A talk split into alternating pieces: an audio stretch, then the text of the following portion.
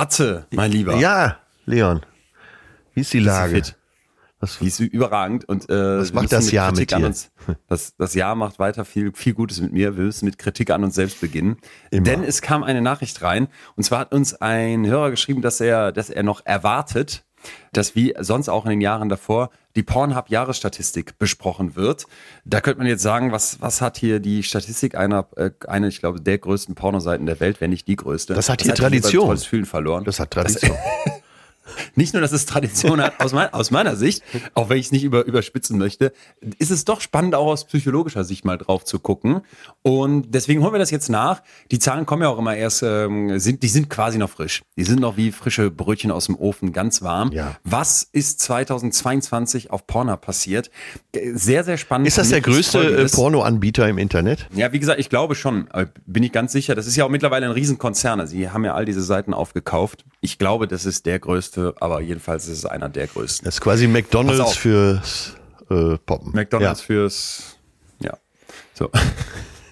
Nummer eins der Suchen, die 2022 definiert haben, wie Pornhub das sagt. Wir haben bitte alle im Hinterkopf, Statistiken können gefälscht werden. Es könnte durchaus sein, dass eine, ein Unternehmen wie Pornhub am Ende sagt, mir ist die, mir ist hier die Wissenschaftlichkeit oder sagen wir mal ja. so, die Methode unwichtiger, als dass ich da vielleicht auch bestimmte Messages drin verstecken kann. Wir müssen es jetzt einfach so nehmen, wie Sie das selber veröffentlichen. Also, die Suchen, die 2022 definiert haben. Da fangen wir mal an bei Platz Nummer 5. Das sind die Positions. Äh, da ist zum Beispiel sowas wie ah, ähm, okay. 69 äh, oder Cowgirl dabei. Ja. Ne? Äh, das ist, glaube ich, soweit klar. Kategorie. Lesbian, Kategorie. Lesbian Scissoring. Aha. ist da ganz dominant. Das gebe ich mal kurz ein, weil ich selber nicht Scissoring, genau weiß, was das heißt das Schneiden? Scissoring, irgendwie Scheren, Schneiden, ja. Ah, okay, das bedeutet ähm, Geschlechtsteil an Geschlechtsteil. Und zwar mit den Beinen so leicht, als würde man zwei Scheren Ah, die Schere machen, machen die so, Beinschere. Ja. Die Schere machen, die Beinschere machen. Ähm, dann geht's weiter mit Outdoors. Also das scheint irgendwie so ein Ding zu sein. Travel übrigens auch könnte das, und Camping, das finde ich interessant, Camping plus 62 Prozent in der Kategorie Outdoors, könnte das damit zusammenhängen, dass die Leute noch so Nachwehen haben von Corona und man konnte nicht reisen? Und ja, vor Dingen Reisepornos anguckt? Es, äh, die Nachfrage nach Wohnmobilen und so ist ja während der Corona-Zeit stark gestiegen. Stimmt.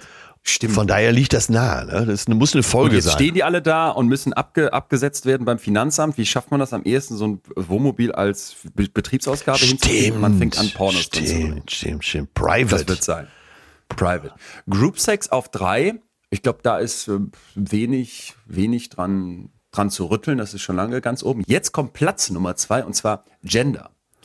Die Transgender-Kategorie ist weltweit um 75 Prozent gestiegen und damit unter den Gesamtkategorien, das war jetzt hier nur was so getrennt ist, Platz sieben weltweit. Oh. Nummer eins übrigens in Brasilien. Wie erklärst du dir das? Finde ich sehr interessant. Ich bin bereit, da reinzuschalten und dir Haklein zu berichten demnächst, was diese Kategorie mit mir gemacht hat.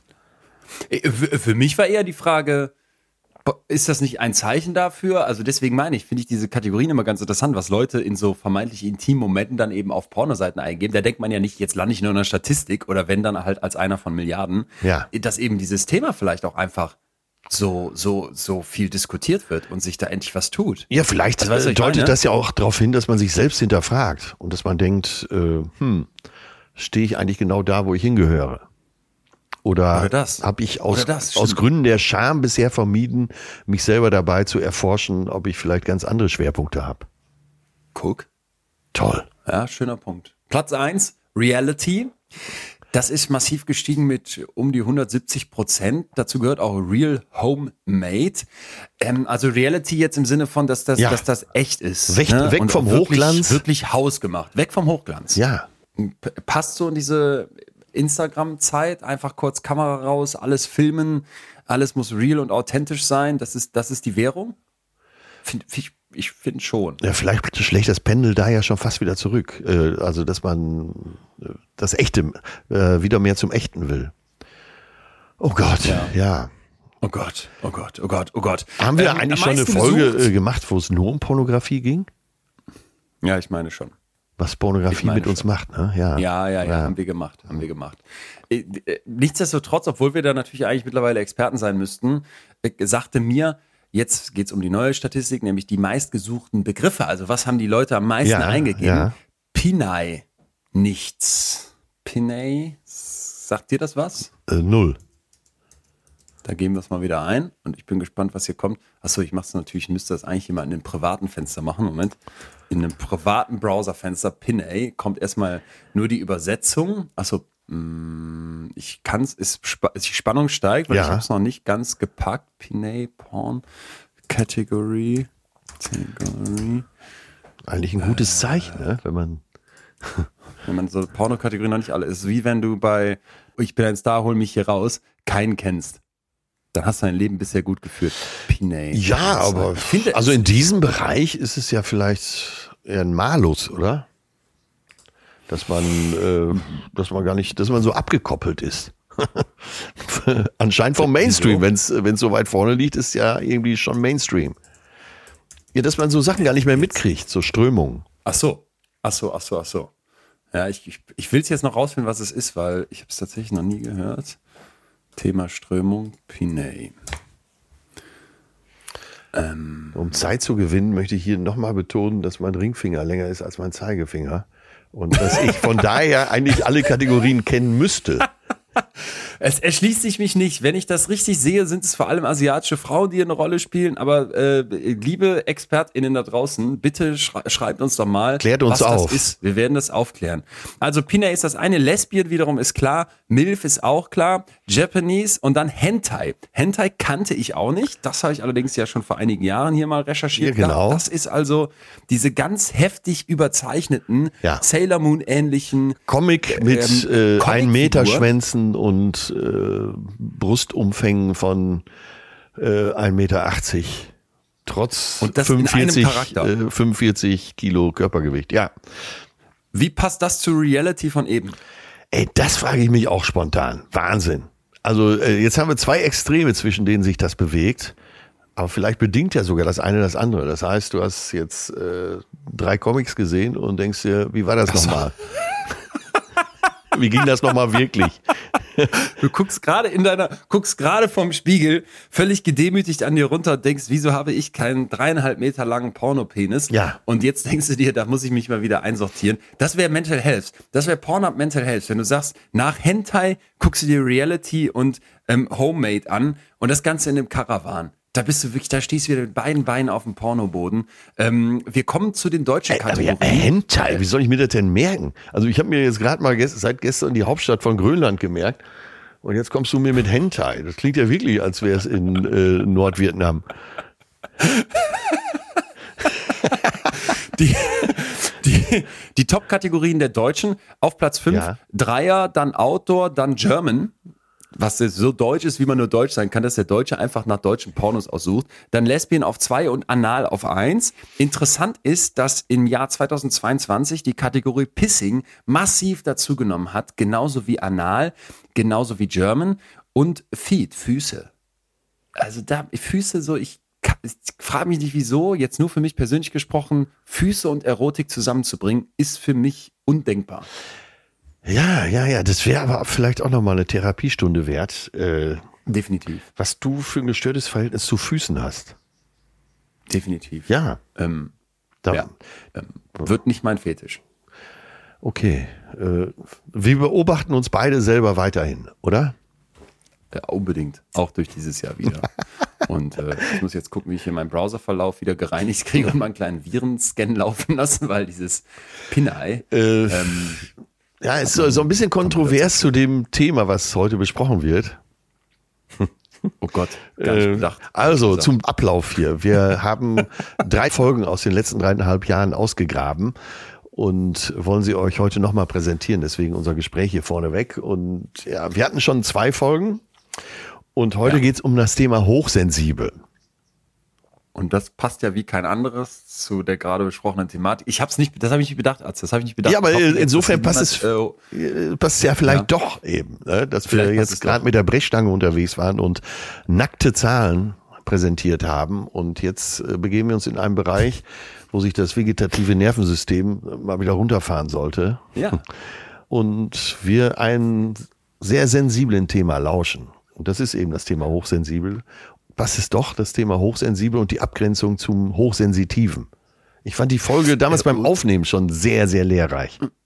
Ich auch, ich auch, vor allem, weil wir ja auch mit Elaine Aaron äh, sprechen konnten, die als Forscherin wirklich die Frau ist, die das ganze Thema nach, nach vorne gebracht hat. Und gleichzeitig es in der Wissenschaft weiterhin großen Streit gibt, äh, wie wissenschaftlich ist das eigentlich und ist das überhaupt wirklich einen eigenen Begriff wert? Also, die Folge heißt, bin ich hochsensibel und ist tatsächlich aus unserer Sicht wirklich sehr, sehr spannend. Ähm, wunderte uns nicht, dass die viel von euch gehört wurde.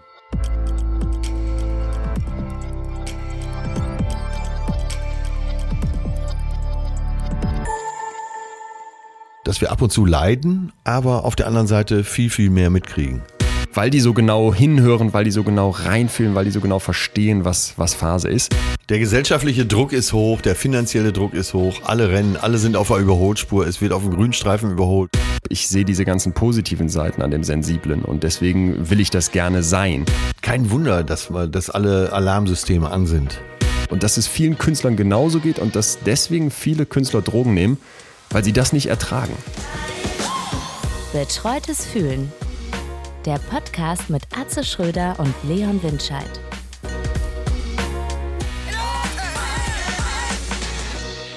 Hallo, Doktor des Lebens, wie geht's dir? Äh, ach, so ein bisschen schelmisch heute Morgen. Die zwei Stunden zu viel geschlafen. Erzähl's immer, erzähl's immer von deinem Schlaf.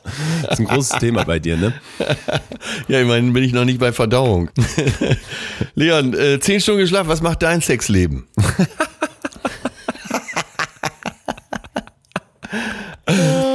ähm, super. Super, ja, das ist ein guter Start. Äh, du bist also wie immer ausgeschlafen, beruhigt, wieder tief zufrieden, nehme ich an. Äh, ja, weiche Haut, äh, glänzendes Fell Ja, und äh, ja, wirklich alle Körperfunktionen sind äh, eine 10. Pass auf, jetzt habe ich, ähm, ja, ich bin, bin todglücklich, wie man so schön sagt. Wo kommt das eigentlich her? Todglücklich. äh, weiß ich auch nicht. Vielleicht Weiß aus der, nicht, ne? aus der Erlösung vielleicht. Road to Salvation. Hypothese. Äh, Ich habe was für dich. Und Ich mag zwar, das, wenn, wenn du so äh, da rumstocherst, wenn ich so boulevardesk werde. lasse ich, lass ich dir niemals durchgehen. Okay, damit äh, ist ja die Marschrichtung für heute schon klar. Pass auf. Äh, soll ich dich denn jetzt schon fragen oder gleich erst? Nö, ich wollte dir was sagen. Ich sag dir selber, du Okay. brauchst mich gar nicht fragen, wie ich mich fühle. Mein Gefühl ist nämlich Erleuchtung. Ich sag's dir sofort. Und zwar saß ich gestern im Zug und las folgenden Satz. Und du musst jetzt raten, von wem der ist. Ich gebe dir aber Antwortmöglichkeiten. Um zu lernen, gut zu leben, braucht es das ganze Leben. Hat das der Typ mit dem Café am Rande der Welt gesagt in einem Interview? Stammt das von Seneca oder Verona Poth? Seneca. Okay, war zu einfach. Ich habe schlechte Antwortmöglichkeiten gewählt. Pass auf, um zu lernen, gut zu leben, braucht es das ganze Leben. Ich dachte, boah. So, und äh, weil ich das so, weil ich das so passend ja auch zu unserem kleinen Podcast fand, in dem Gedanken, dass wir hier versuchen, die gesamte Gefühlspalette aufzumachen und ja oft auch in Ja. den negativen Gefühlen äh, mal das Positive herausstellen oder auch explizit suchen. Ja. Und das steckte für mich so da drin, dass du nicht immer sagst, ja, glücklich, zufrieden, nur das Beste, äh, Happy Smile und der Rest äh, stört irgendwie. Sondern um zu lernen, gut zu leben, braucht es das ganze Leben. Und dieser Bitte, Satz war. sag ich doch. So, aber der Satz war so platt irgendwie, dann auch andersrum wieder, dass ich dachte, könnte, hätte er nicht auch im Café am Rande der Welt stehen können, dann hätte ich mich total geärgert über so eine Plattitüde. Äh, Ich glaube, der hätte den irgendwie trivialer dann ausgedrückt. Oder gar nicht Da wäre hinbekommen. noch schön und blumig und solche Worte wären noch dann vorgekommen. Und eine Schildkröte oder Pinguine. Und, warum, und dann noch die Frage hinten dran, warum bist du hier? Ja, Äh, dann für Verona Poth. Ich habe es ja mit dem Ausschlussverfahren gemacht. Also das fehlte mir. Deswegen konnte es das Café am Rande der Welt nicht sein. Ja. Für Verona Poth war es zu kurz und zu komprimiert. Und für Seneca genau richtig. da sind wir eben bei dem Thema, dass, wenn du äh, was sagen willst, das möglichst komprimiert machst. ist so. Gilt ja auch für Also- Journalisten. Ne? Gute Journalisten hauen alles weg, was dem Artikel nicht gut tut. Ja, und das kann ich nur unterschreiben und beipflichten. Es fing, es stammt übrigens aus einem Buch, Philosophie to go. Und Das besteht quasi aus ganz vielen einzelnen Seiten, wenn man so möchte, wo immer ein Spruch drüber steht von einem unserer großen weisen Männer, die wir hier und Frauen. Ja. Überraschend übrigens sehr, sehr wenig Frauen. Klar, das ist steinalt alles und wer weiß, wer damals überliefert wurde. Aber primär Ja. Männer und die haben dann ihre Sprüche da gemacht und dann wird das kommentiert von diesem Autor, der Albert Kitzler heißt, was in meiner äh, Instagram-Community zu großer Freude führte und sehr schelmischen Sprüchen, was mich wiederum freute. Und Das ist auch ähm, äh, viel studentisches Publikum. viel ne? studentisches Publikum und äh, Deutschlehrerinnen. Und ähm, der kommentiert dann immer quasi diese Weisheiten. Also um zu lernen, gut zu leben, braucht es das ganze Leben und dann erklärt er ein bisschen dazu. Das fand ich ganz sympathisch, weil ich habe vor einiger Zeit mal der tägliche Stoiker gelesen. Das ist ähnlich Ja. aufgebaut, 300, ich glaube 65 ne, ähnliche Kapitelchen, immer mit so einem etwas längeren Auszug. Das fand ich da noch besser von Ja. den Stoikern und dann eben auf unsere heutigen Themen bezogen. Welches Buch würdest du empfehlen von beiden?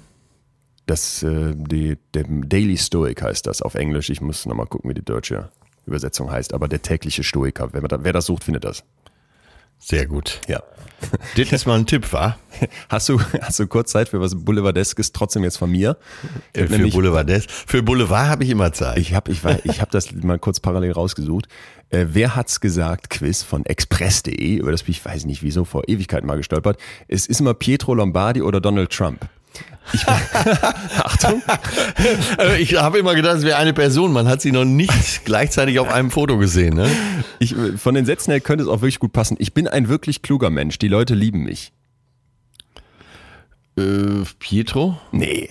Donald Trump, hätte ich, ja, Donald Trump. Haben 79 Prozent der Leute gesagt. Ich glaube nicht, dass Ja. Pietro Lombardi sich für schlau hält. Ich glaube, der weiß selber, dass das äh, bei denen. Er macht's, äh, macht Beste aus, das Beste aus seinen Möglichkeiten. das ja definitiv. Das. Das ja definitiv. Äh, Okay, nächst. Nächster, jeder Mensch isst Salz. Pietro Lombardi. Richtig. Ey, aber das ist ja schon, das ist ja schon fast genial. Das könnte hier in dem Buch stehen, ne? ja, das, das ist genial. Der ist, äh, der ist ja einer der großen Philosophen, Das ohne ist ein ganz es großer weiß. Philosoph. Der wird in 2000 Jahren wird der zitiert. Lom, wie Ja. Lombardi schon sagte. Nächster Satz, du bist eine Schlampe, ich bin ein normaler Mensch. Äh, Pietro Lombardi. Ja, das, ich glaube, das kennen alle in Deutschland, aber ich frage mich, wenn du das in den USA vorlegen würdest, würde man wahrscheinlich sagen, nee, könnte auch der Trump gesagt haben.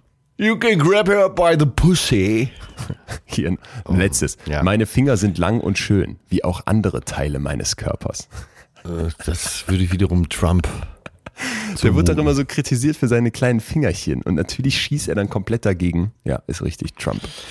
Äh, bei über 20.000 Lügen ist äh, was Washington Post oder Ja, äh, Washington Post New York das Times. Ja, ähm, Wahnsinn, ne? Und es geht so durch. Er spricht jetzt auch offen darüber, die Briefwahl verhindern zu wollen. Das Also Geilste, st- ganz offen steht er dazu. Geilste fand ich, dass der da versucht hatte, sich in den Mount Rushmore meißeln zu lassen. Also zu den anderen vier Präsidenten. Und der hat wohl schon Ja. mehrfach an diese Gouverneurin dort geschrieben. Und Ja. äh, ich weiß gar nicht, ob die Fan ist von ihm oder nicht, aber stell dir das bitte vor, wenn die da dieses Monument der amerikanischen Geschichte verschandeln mit dieser Hackfresse, sag ich jetzt mal. Gott, ey. Ja, ich stelle mir gerade vor, ähm, wie ich dich am Tag nach der Wahl, nachdem Donald Trump gewonnen hat, frage, Leon, wie geht's dir? Boah. Glaubst Das wäre so ein Schock für dich. Das wär- ich hoffe es nicht. Nein, ich hoffe nein. auch nicht. Ich glaube, dass dieser Spuk vorbeigeht. Und äh, vielleicht wirklich ja nochmal, diese ganze Nummer mit Corona, die zeigt uns, dass du, dass das, was die Populisten, was diese amateurhaften, äh, minder bemittelten Arschköpfe wie der Trump verlangen und, und postulieren, dass das nicht funktioniert. Es trägt nicht. Es trägt nicht. Wenn es schwierig wird, brauchst du schlaue Leute und nicht solche. Vielleicht hätten sie, vielleicht hätte er bei der letzten Wahl schon nicht gewonnen, wenn die Leute davon ausgegangen wären, dass er wirklich hätte gewinnen können. Ne? Ich könnte mir vorstellen, dass es einen großen, großen Anteil gibt, die einfach mal einen Denkzettel abliefern wollten. Und vielleicht, das stimmt, das glaube ich auch. Und vielleicht auch diese Arroganz. Diese Arroganz von Intellektuellen, von äh, weiß ich nicht welchen Besserverdienern, von wem auch immer. Ich meine, der wurde ja breit gewählt, aber das ist genau wie du sagst. Also so hieß, nee, kann gar nicht passieren, dass das dann am Ende die entscheidenden, weiß ich nicht, 10 Prozent waren. Ach ja, das wird spannend. Ai, ai, ai, ai. Aber was ich ganz cool fand, äh, ich weiß nicht, ob du den folgst, solltest du dringend tun, Funk auf Instagram, das ist ja diese Jugendabteilung, sag ich mal, von Öffentlich-Rechtlichen. Und die haben als Kamala Harris jetzt also die, ähm, Was meinst du denn? Wie was meine ich? Wa- wa- Was denkst du, ob ich den folge? Ach so. Der Äh, Jugendabteilung der öffentlich-rechtlichen. Da war doch gerade schon die Antwort drin, oder? Wenn dann aus Versehen. So, und die haben, du hast, mit, auch nicht schlecht. hast mitbekommen, dass der Joe Biden hat ja sich eine neue, äh, was heißt eine neue, Ja. der hat ja einen, einen Running Mate ausgewählt. So, und Ja. das ist ja Kamala Harris und die ähm, von Funk haben wir wunderbar gegenübergestellt, was man über sie sagen könnte. Senatorin Ja. für den bevölkerungsreichsten US-Staat Kalifornien, relativ früh gescheitert im Vorwahlkampf der Demokraten, Juristin und frühere Attorney General, also Generalanwältin, äh, gilt Ja. als eher moderat. Größte Forderung, Justizreform zum Schutz von Minderheiten. Da dachte Ja. ich, ach interessant, wusste ich alles nicht. Jetzt kommt die Spalte daneben, was viele über sie sagen, Frau und schwarz. Und ich dachte, jo, das, das, Ja, man hat natürlich tatsächlich den Eindruck, äh, äh, erstmal, dass es eine gute Wahl ist, ist klar. Aber zweitens, dass es natürlich äh, vordergründig um diese Attribute geht, weil es gab sicher Bewerber, die noch fähiger gewesen wären. Aber wenn du so aufzählst, auch eben ihre Misserfolge, dann äh, fühle ich mich an die letzten drei Folgen unseres Podcasts erinnert. Scheitern, Entscheidung, Kränkung. Ich glaube, das sind ja oft so Kandidaten, die dann später wirklich als strahlende Sieger dastehen. Äh, Joe Biden, das die amerikanische Bevölkerung, die breite Masse geht davon aus, dass er die Amtszeit nie durchstehen wird. Und dann haben wir über diesen Umweg so. die erste weibliche amerikanische Präsidentin, die eben auch noch äh, in Anführungsstrichen Migrationshintergrund hat und äh, farbig ist. Das wäre doch mal was.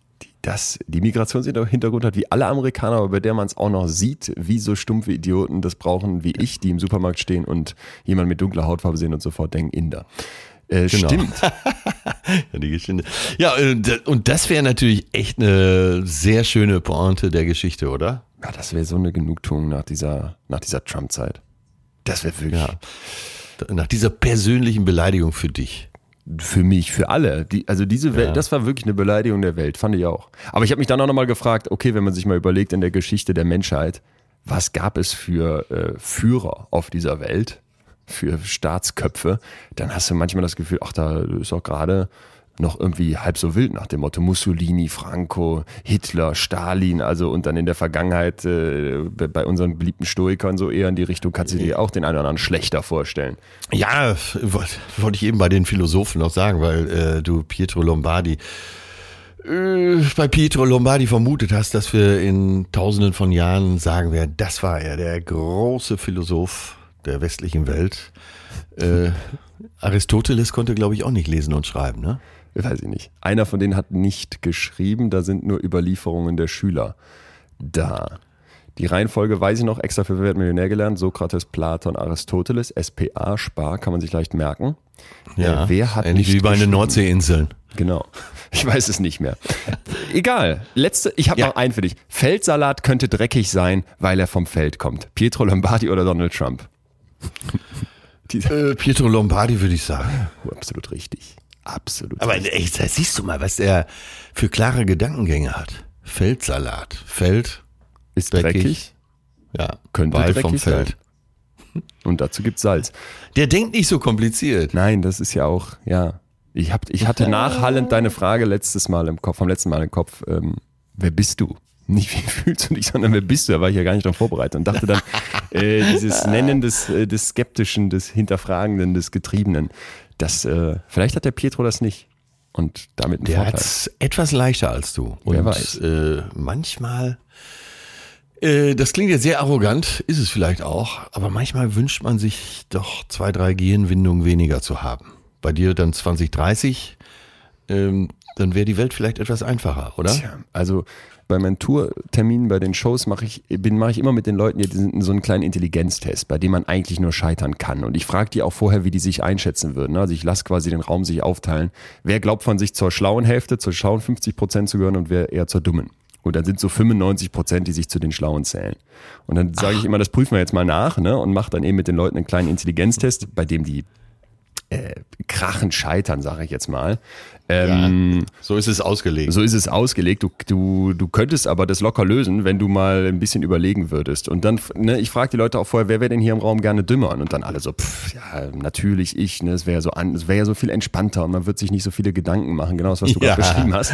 Und dann mache ich diesen Test, bei dem ich übrigens selber auch krachend gescheitert bin. Und dann sind wir uns eigentlich alle immer ziemlich schnell einig. Wir sind doch viel dümmer, als wir glauben. Und deswegen wäre es gar nicht so toll, wenn wir noch dümmer wären. Es sind, ich glaube, es ist ein Trugschluss zu denken, dass die, die vermeintlich Dümmeren, dass die es viel besser haben, weil die nicht so viel nachdenken. Ich weiß es nicht. Die Probleme schön, äh, ein schönes Thema in der Zukunft. Ich weiß noch nicht, unter welches Label wir das packen, aber äh, da müssen wir mal drüber reden. Da müssen wir mal drüber reden. Dann mache ich auch den Intelligenztest hier mit dir. Den können dann auch alle zu Hause mitmachen. Ähm, Ja. Ja. Kannst du mir den nicht vorher zuschicken? Nee, auf keinen Ich, Fall. ich verspreche dir, ich äh, ist kein Garant, dass ich den bestehen werde. Das sind, das sind die besten. Wie wäre es, wenn wir mit dem heutigen Thema äh, loslegen? Denn man muss ja mit Superlativen aufpassen. So, sonst kann man sich nicht weiter steigen. Und ich weiß, dass wir in der Vergangenheit schon öfter hier gesagt haben, boah, da, da kamen die meisten Nachrichten oder was richtig krass. Dieses Mal. in, äh, in 24 Stunden so ja. viele Zuschriften. Die Leitungen glühen nach wie vor. Also was uns hier erreicht ähm, und wie viele Leute auch sich dieses Thema gewünscht haben. Also wir kommen heute, glaube ich, demokratisch gewählt dem größten Wunsch unserer Community hier nach. Hätte ich nie vermutet. Niemals, ich auch nicht, niemals. Die Zuschriften gehen auch alle in eine Richtung oder beziehungsweise gehen alle in eine Richtung, die diese Kontroverse um das Thema auch aufgreift. Weil wenn man diese ganzen Nachrichten, die ihr uns geschickt habt, vielen, vielen Dank dafür, nebeneinander stellt, wie eben die Leute von Funk mit den Statements zur Harris, dann wird klar, dass das Thema nicht ganz einfach ist und dass wir uns dringend damit auseinandersetzen müssen. Es geht heute um Hochsensibilität, hochsensible Persönlichkeiten. Ja, darf ich da vor, ich weiß nicht, ob man es voranstellen darf. Äh, ich mache es jetzt einfach mal, äh, eben aufgrund der vielen Zuschriften. Ich habe das Gefühl, ähnlich vielleicht bei, wie bei deinem Intelligenztest, es äh, so eine einfache Erklärung für alles ist, dass man sagt, ich bin hochsensibel. Ja. Und darum wird es heute gehen, äh, das mal zu beleuchten. Wann ist man wirklich hochsensibel? Wo verläuft die Grenze? Ist sie fließend? Kann man die überhaupt bestimmen? Mm, Aber das ist, glaube ich, wirklich wie bei vielen anderen Sachen äh, eine gute Ausrede. Und was äh, hochinteressant ist, wenn man sich Provo anguckt, provokante These, ich weiß. Bitte, bitte, die brauchen wir hier, die brauchen wir hier. Ja. Darum soll es gehen. Wir wollen das von allen Seiten beleuchten. Wenn ich lese, und das ist so die typische Kritik, über die man stolpert, unwissenschaftlich. Da entsteht Ja. eine Bewegung, ein Hype, ein Trend. Und man sich dann mal anguckt, dass die Wissenschaftler dahinter durchaus sehr viele Bücher verkaufen, sehr viele Bücher, die sich vielleicht sehr ähnlich sind, dass die Pferdereitseminare anbieten oder irgendwelche anderen Tutorials, dann werde ich immer skeptisch und gucke gerne genauer hin. Und das habe ich gemacht. Und deswegen werden wir uns natürlich auch die Kritik sehr genau ansehen an dem Thema. Aber Ja, das würde ich ja. gerne vorwegschieben. Meine Einsicht war, und davon werde ich am Ende berichten, dass wir über das Thema Hochsensibilität und unseren Umgang damit und das große Interesse daran etwas ganz anderes über unsere Gesellschaft lernen können, als man vielleicht erstmal denken würde. Da bin ich sehr gespannt. Äh, mein, Spannung, Spannung. meine Gedanken dazu waren jetzt, äh, dass viele Menschen eben Antworten suchen auf das, was ihnen im Kopf rumgeht, auf die vielen Fragen, die sie haben, auf Reaktionen. Und äh, dass sie unter der Großüberschrift Hochsensibilität ähm, sich erkannt fühlen. Als ich dir das geschrieben habe, dass da so viele Vorschläge bei mir zu reinkamen, hast du ja auch sofort gesagt, bei dir genauso. Und dann hast du aber auch gesagt, du hättest gerade noch kurz mit deiner Perla darüber gesprochen und ihr werdet, werdet über dieses Thema gestolpert und hättet euch da ausführlich zu auseinandergesetzt. Was war denn das Ergebnis dieses Gesprächs?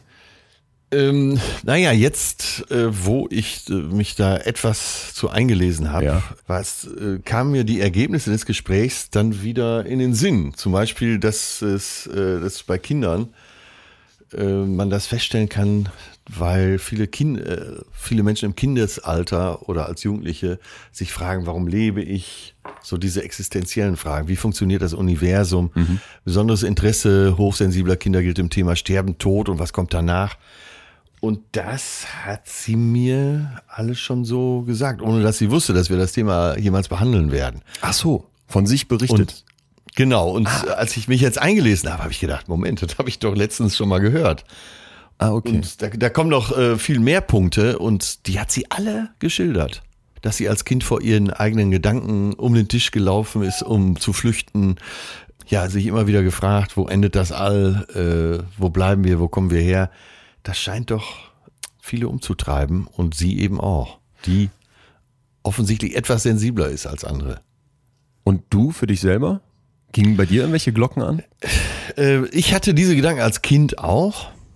Und vielleicht, äh, weil ich ja jetzt auch schon sehr, sehr alt bin, äh, ist da eine gewisse Lässigkeit eingetreten. Vielleicht lassen die Sinne auch so ein bisschen nach. Man sieht ja etwas schlechter, man hört etwas schlechter. Also wenn ich hochsensibel war, ist allein durch diese Sinneswahrnehmung das so ein bisschen abgedämpft. Und ich glaube, das stimmt sogar wirklich. Okay, kriegst nichts mehr mit. ja, wenn man so will. Ne?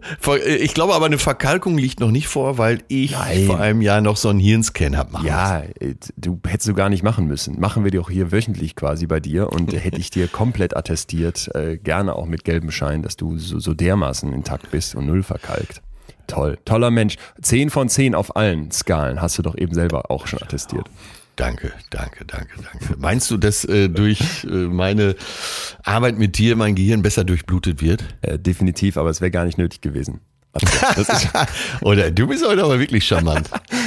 äh, ich will dich, will dich, äh, will dich abholen. Und äh, pass auf, wir müssen trotzdem mal, glaube ich, das Du Feld. führst doch was im Schilde. Ich fühle gar nichts im Schilde. Ich habe gleich einen psychologischen Test für dich, dann gucken wir mal genauer nach, wie das Okay. mit der Hochsensibilität bei dir bestellt ist.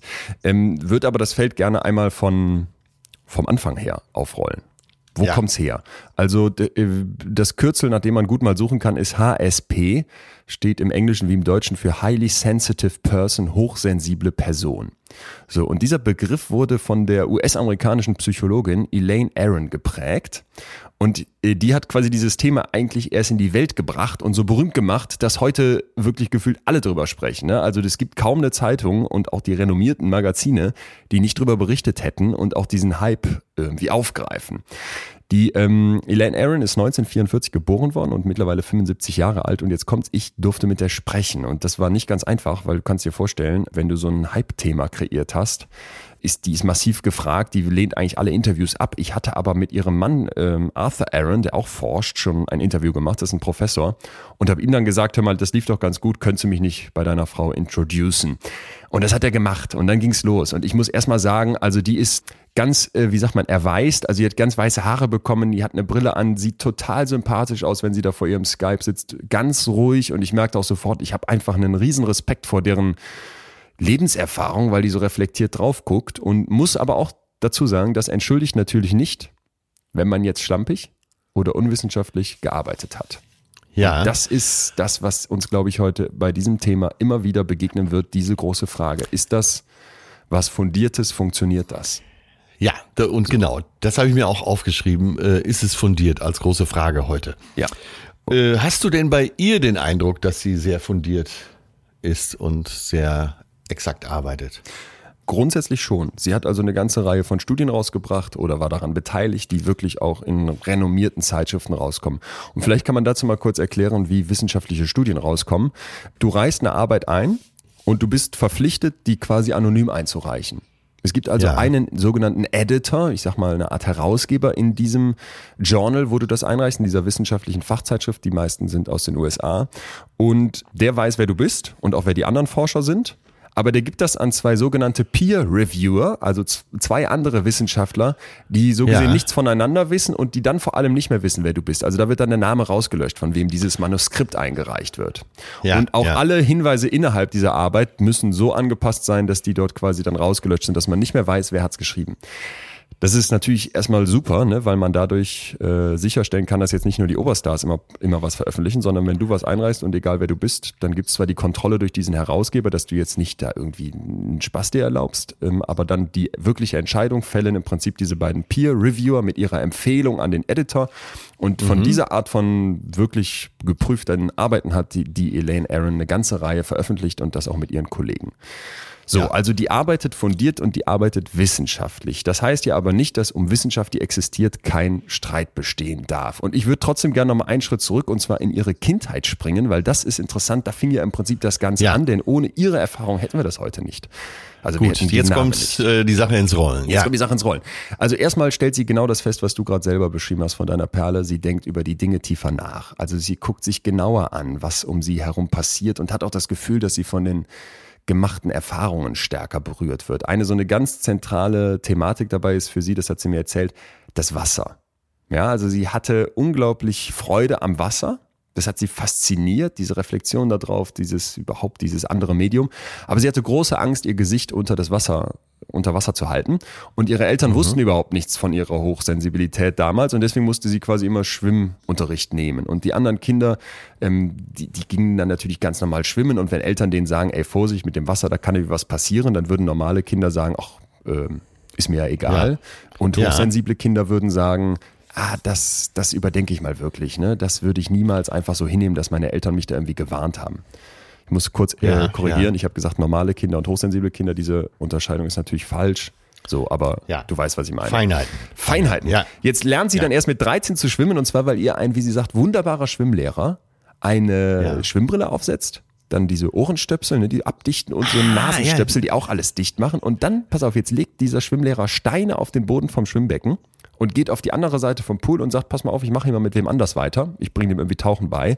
Und du holst die Steine vom Boden, wenn du magst. Ne? Aber hol sie Ja. irgendwann. Also nimm dir alle Zeit der Welt, aber mach's bitte irgendwann. Und sie sagte, das wäre aus ihrer Sicht die beste Methode, um Kindern, die hochsensibel sind, Schwimmen beizubringen. Denn was macht sie? Sie versucht dann irgendwann so aus dem Impuls heraus, ihren Kopf unter Wasser zu kriegen, wovor sie ja vorher riesige Angst hatte und merkt, ich habe Auftrieb. Das geht gar nicht so leicht. Ja, Ja. ja. Und indem ihre Sinne ausgebremst wurden, also durch die Brille, die Ohrenstöpsel und so weiter, schafft sie es jetzt dann irgendwann wirklich, dieses, dieses Kontrollgefühl zu bekommen und taucht dann nach den Steinen. Und ihre gesamte Kindheit ist eigentlich geprägt davon, dass sie diese Schönheit der Dinge immer wieder erlebt, dass sie sich von Kunst und Musik besonders berührt fühlt und vor allem in der Natur merkt, dass sie diese Erfahrung sehr, sehr stark bewegt. Und überhaupt hat sie den Eindruck, dass sie alles stärker fühlt und sehr extreme Erfahrungen macht. Und Ja. erst im Alter, und jetzt kommt's, erst im Alter von 43 geht sie zu einer Therapeutin. Ne? Ja. Und wir sind jetzt im Jahr 1987, also ewig her. Und diese Therapeutin sagt zu ihr den entscheidenden Satz, wie sie sagt, du könntest hochsensibel sein. Ah ja. Das war damals noch kein Begriff, ne? Und durch diese Idee, Moment mal, könnte, 87. Sie- 1987, könnte das was mit meiner Sensibilität zu tun haben, wird ihr Interesse geweckt im Alter von 43, also wirklich deutlich später. Und ja, ja. ich habe sie Ich könnte mir vorstellen, dass alle äh, Eltern mit Kindern jetzt unheimlich ihre Antennen ausfahren. Ja, gut so. Genau das. Und pass auf, das dachte ich auch, wie du gerade sagst. Und ich habe dann sie gefragt, wie würdest du denn jetzt einem Kind erklären, was das ist? Hochsensibilität.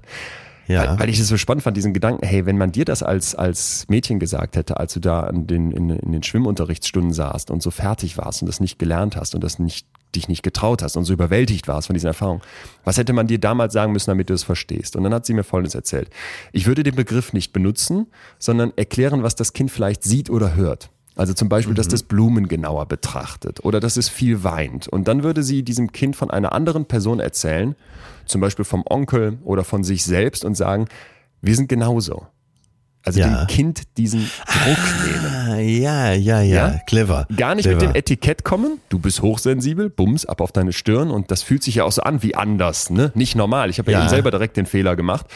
So, sondern zu sagen, ich beschreibe dir die Erlebniswelt und ich versuche dir den Druck zu nehmen, indem ich dir sage, hier sind andere Personen, die das auch haben. Das ist schlau. Und immer wieder muss man, glaube ich, dazu sagen, dass diese Grenze ja nicht äh, klar ist, sondern es gibt äh, Menschen, die sind leicht hochsensibel, es gibt Menschen, die sind sehr hochsensibel. Ähm, also es gibt ja nicht eine klare Trennkante. Ähm, es gibt einen Fragebogen, so den hat Weil sie, du, weil du sagtest, äh, ich nimm noch mal Bezug auf normal und hochsensibel. Ja.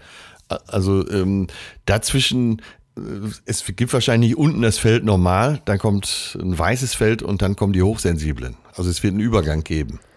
Es gibt natürlich immer Übergänge, aber wenn wir bestimmte Kategorien, wenn wir, solch, wenn wir solche Etiketten verteilen wollen in der Psychologie, zum Beispiel auch bei Depressionen, dann brauchen wir immer Cut-off-Werte. Also sogenannte Ah, okay. Grenzwerte, dass wenn du die überschreitest, dass man dann sagt, ja, Dass man weiß, wo die Schwelle ist. Richtig. Trotzdem kann man sich auch völlig klar vorstellen, wir reden hier nicht von Körpergröße nach dem Motto, wir messen dich jetzt und du bist 1, über 1,90, dann sagen wir, du bist, du gehörst zu den ganz Großen.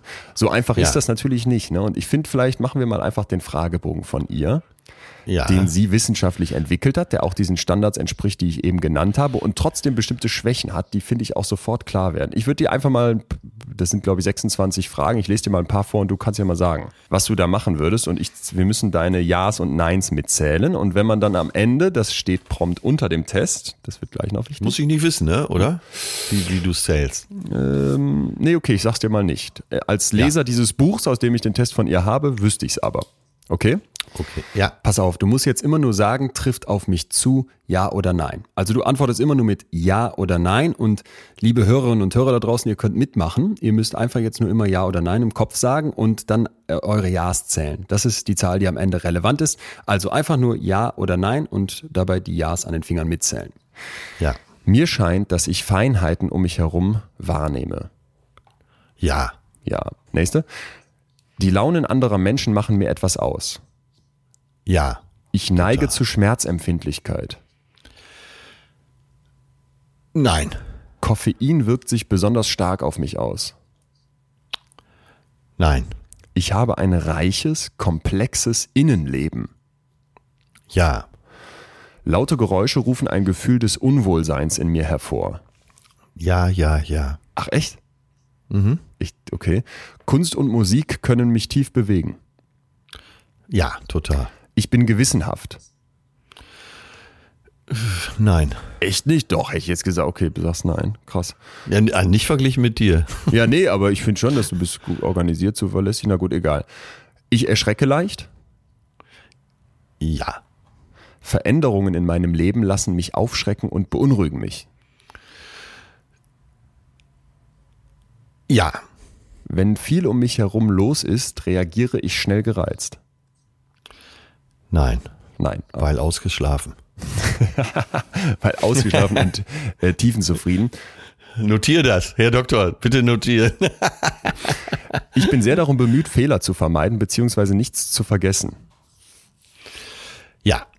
Es nervt mich sehr, wenn man von mir verlangt, mehrere Dinge gleichzeitig zu erledigen. Ja, total. Ich werde fahrig, wenn ich in kurzer Zeit viel zu erledigen habe. Nein. Ich achte darauf, mir keine Filme und TV-Serien mit Gewaltszenen anzuschauen.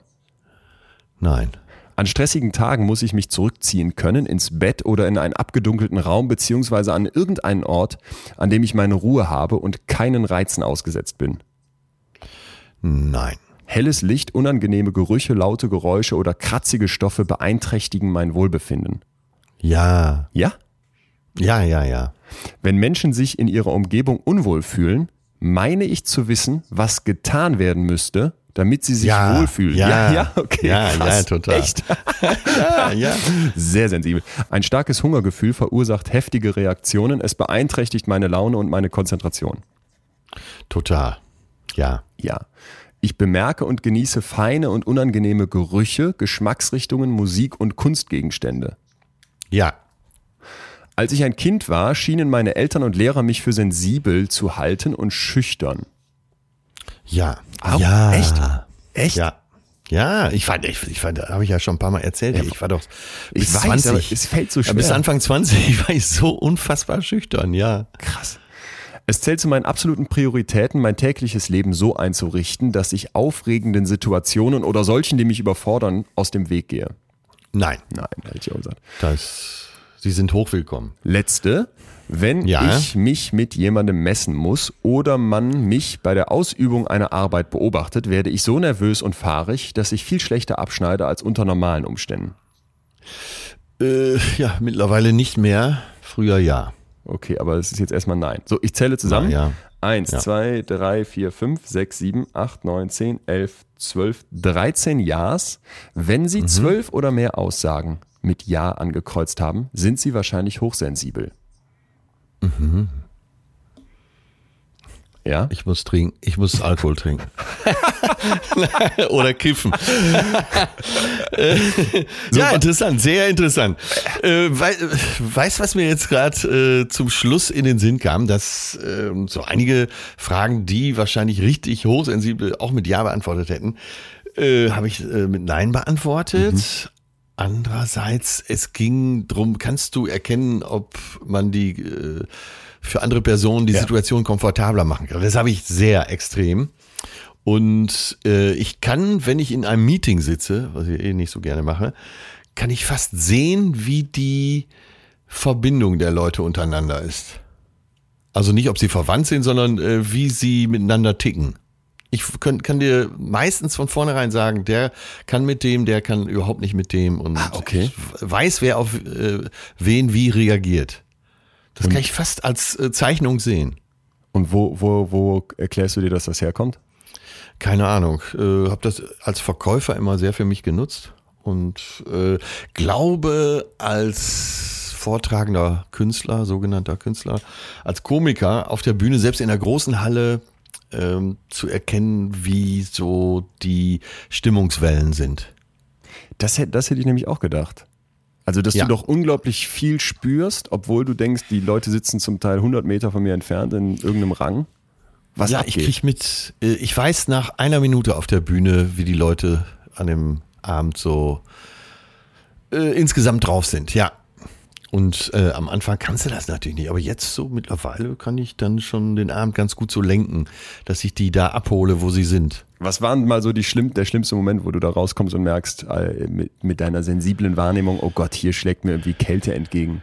Oder Ablehnung. Ja, hat es bestimmt mal gegeben. In letzter Zeit ist habe ich natürlich eine Auswahl. Wer eine Atze-Karte kauft, will natürlich auch Atze sehen, aber äh, es gab durchaus Festivals, so vor 25 Jahren, 20 Jahren, äh, man kannte mich nicht und äh, dann wurde man irgendwie angekündigt, jetzt kommt ein Komiker aus dem Ruhrgebiet. Und dann stand ich da auf der Bühne und schaute in ein schwarzes Loch, aus dem mir eiskalt der Wind entgegenwehte, ja. Okay. Ja, das spürt man doch dann sofort. Das wird ja wahrscheinlich selbst der unsensibelste Mensch merken, oder nicht? Äh, ich glaube ja. Ja, oder es gibt ja Leute, die ziehen durch und sagen, das ist mir doch scheißegal. Ach so. ja, nee, ich, war, ich weiß doch, wie verzweifelt ich war. Konkret, äh, Tollwut Festival ist ein berühmtes Festival in München, was so über drei oder vier Wochen geht, auf dem Olympiagelände. Und da war es so. Ich komme auf die Bühne und ey, wirklich ein dunkles, schwarzes Loch mit lauter fragenden Gesichter. Was will dieser? Ich war, damals war ich noch krasser angezogen und auch vom Programm her krasser. Äh, eine enge Jeans-Leggings mit roten Stiefelchen, Netzhemd und, äh, und Ringen. Netzhemd? Also so, so, so, ne, so ein Meshgewebe? Ja, ja, ja. Netzhemd und da im äh, Nippelbereich zwei Ringe. Nein. Sah aus, als hätte ich Nippelringe. Ne?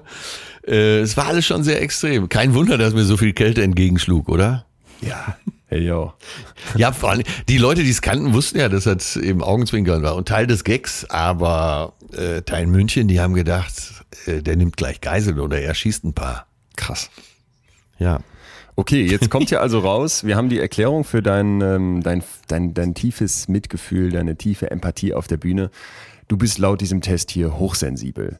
Wir haben jetzt die Fragen gehört, vielleicht aber noch einmal schnell zur Definition. Es gibt vier Punkte laut Elaine Aaron, die relevant sind. Und das kann man sich am englischen Wort DAS merken, D-O-E-S. Das D steht für Deep, Tiefe dein Kind oder auch du als Erwachsener stellst viele Fragen und nimmst die Dinge genauer, tiefer wahr.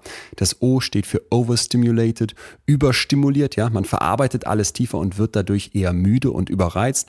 Das E steht für emotionale Responsiveness, emotionales Reagieren. Das schlägt sich in sowas nieder wie Weinen oder sich auch schlecht fühlen, weil es anderen schlecht geht und Schmerzen. Das hast du am Anfang schon angesprochen, dass man die besonders stark wahrnimmt.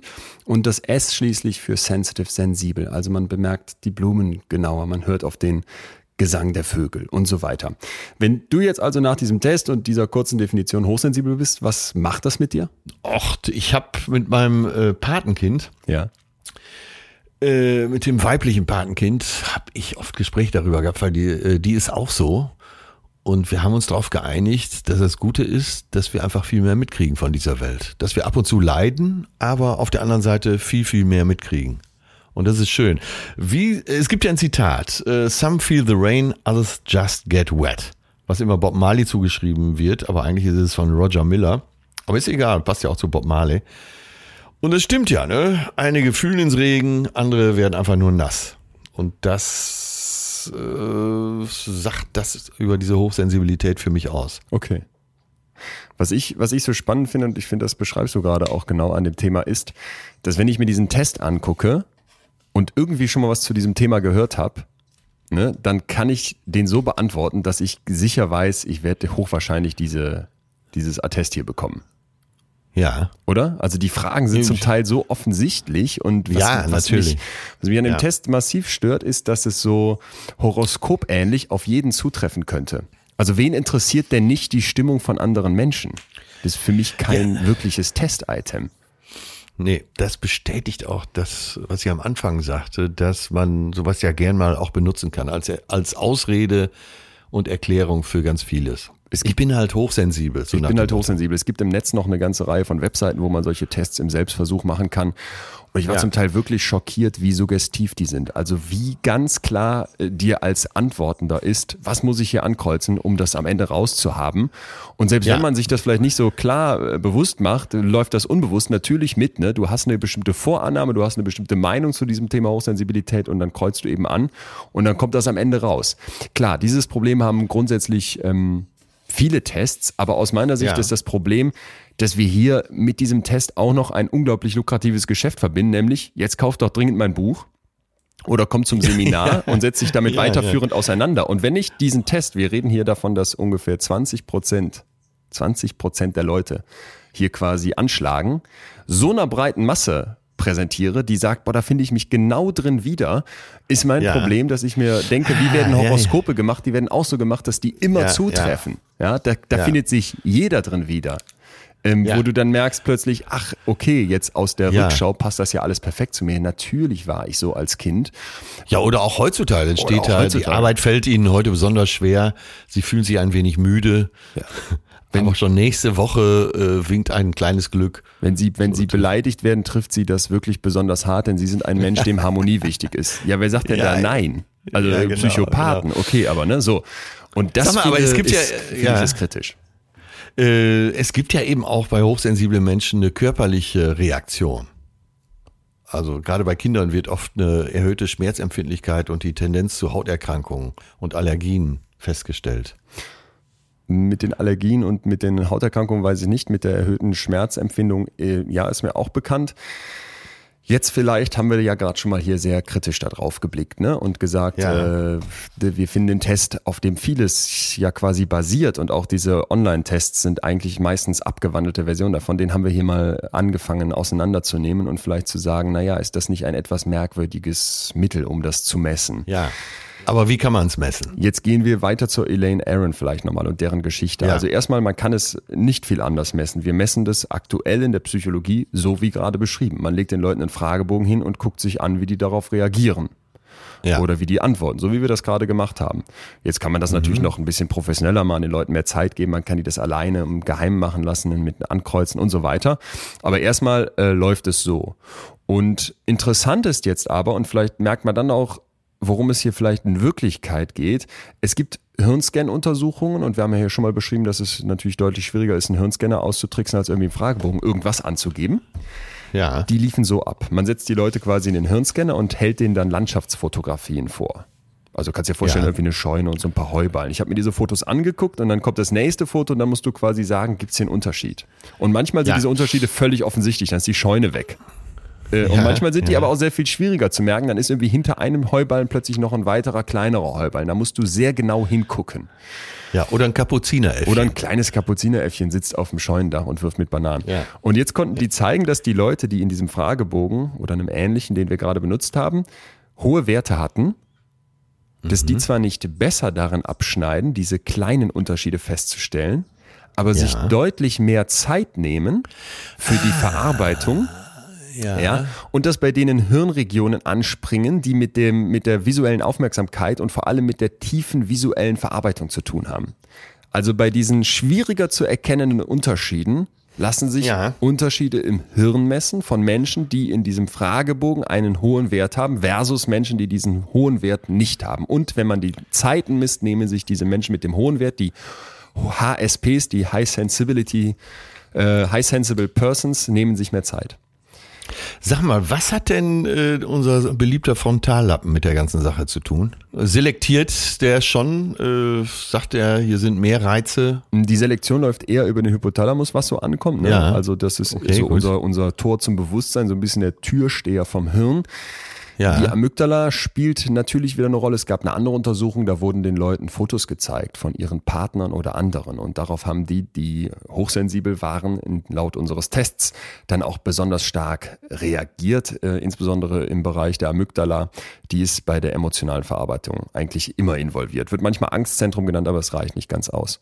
Aber unser Hypothalamus, der Türsteher, ist immer im Spiel. Du, das ist immer ganz, das ist immer ein bisschen das Problem. Ne? Wir würden jetzt so gerne einfach sagen, okay, hier sind die sieben, acht Bestandteile des Hirns und die sind in dem Ja, Fall so ja. und so zusammengesetzt. Das kannst du nicht einfach machen. Du kannst keine Sinne verarbeiten, die am Hypothalamus quasi nicht vorbeigehen, soweit ich weiß. Bin aber natürlich auch kein Neurologe, das ist nur mein Stand dazu.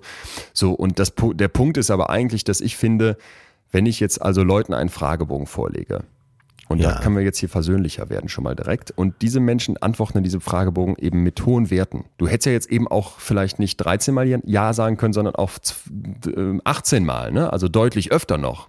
Ja, ja. Und dann kann ich das nachher in Hirnscan-Studien zeigen, dass diese Menschen tatsächlich auch unterschiedlich reagieren.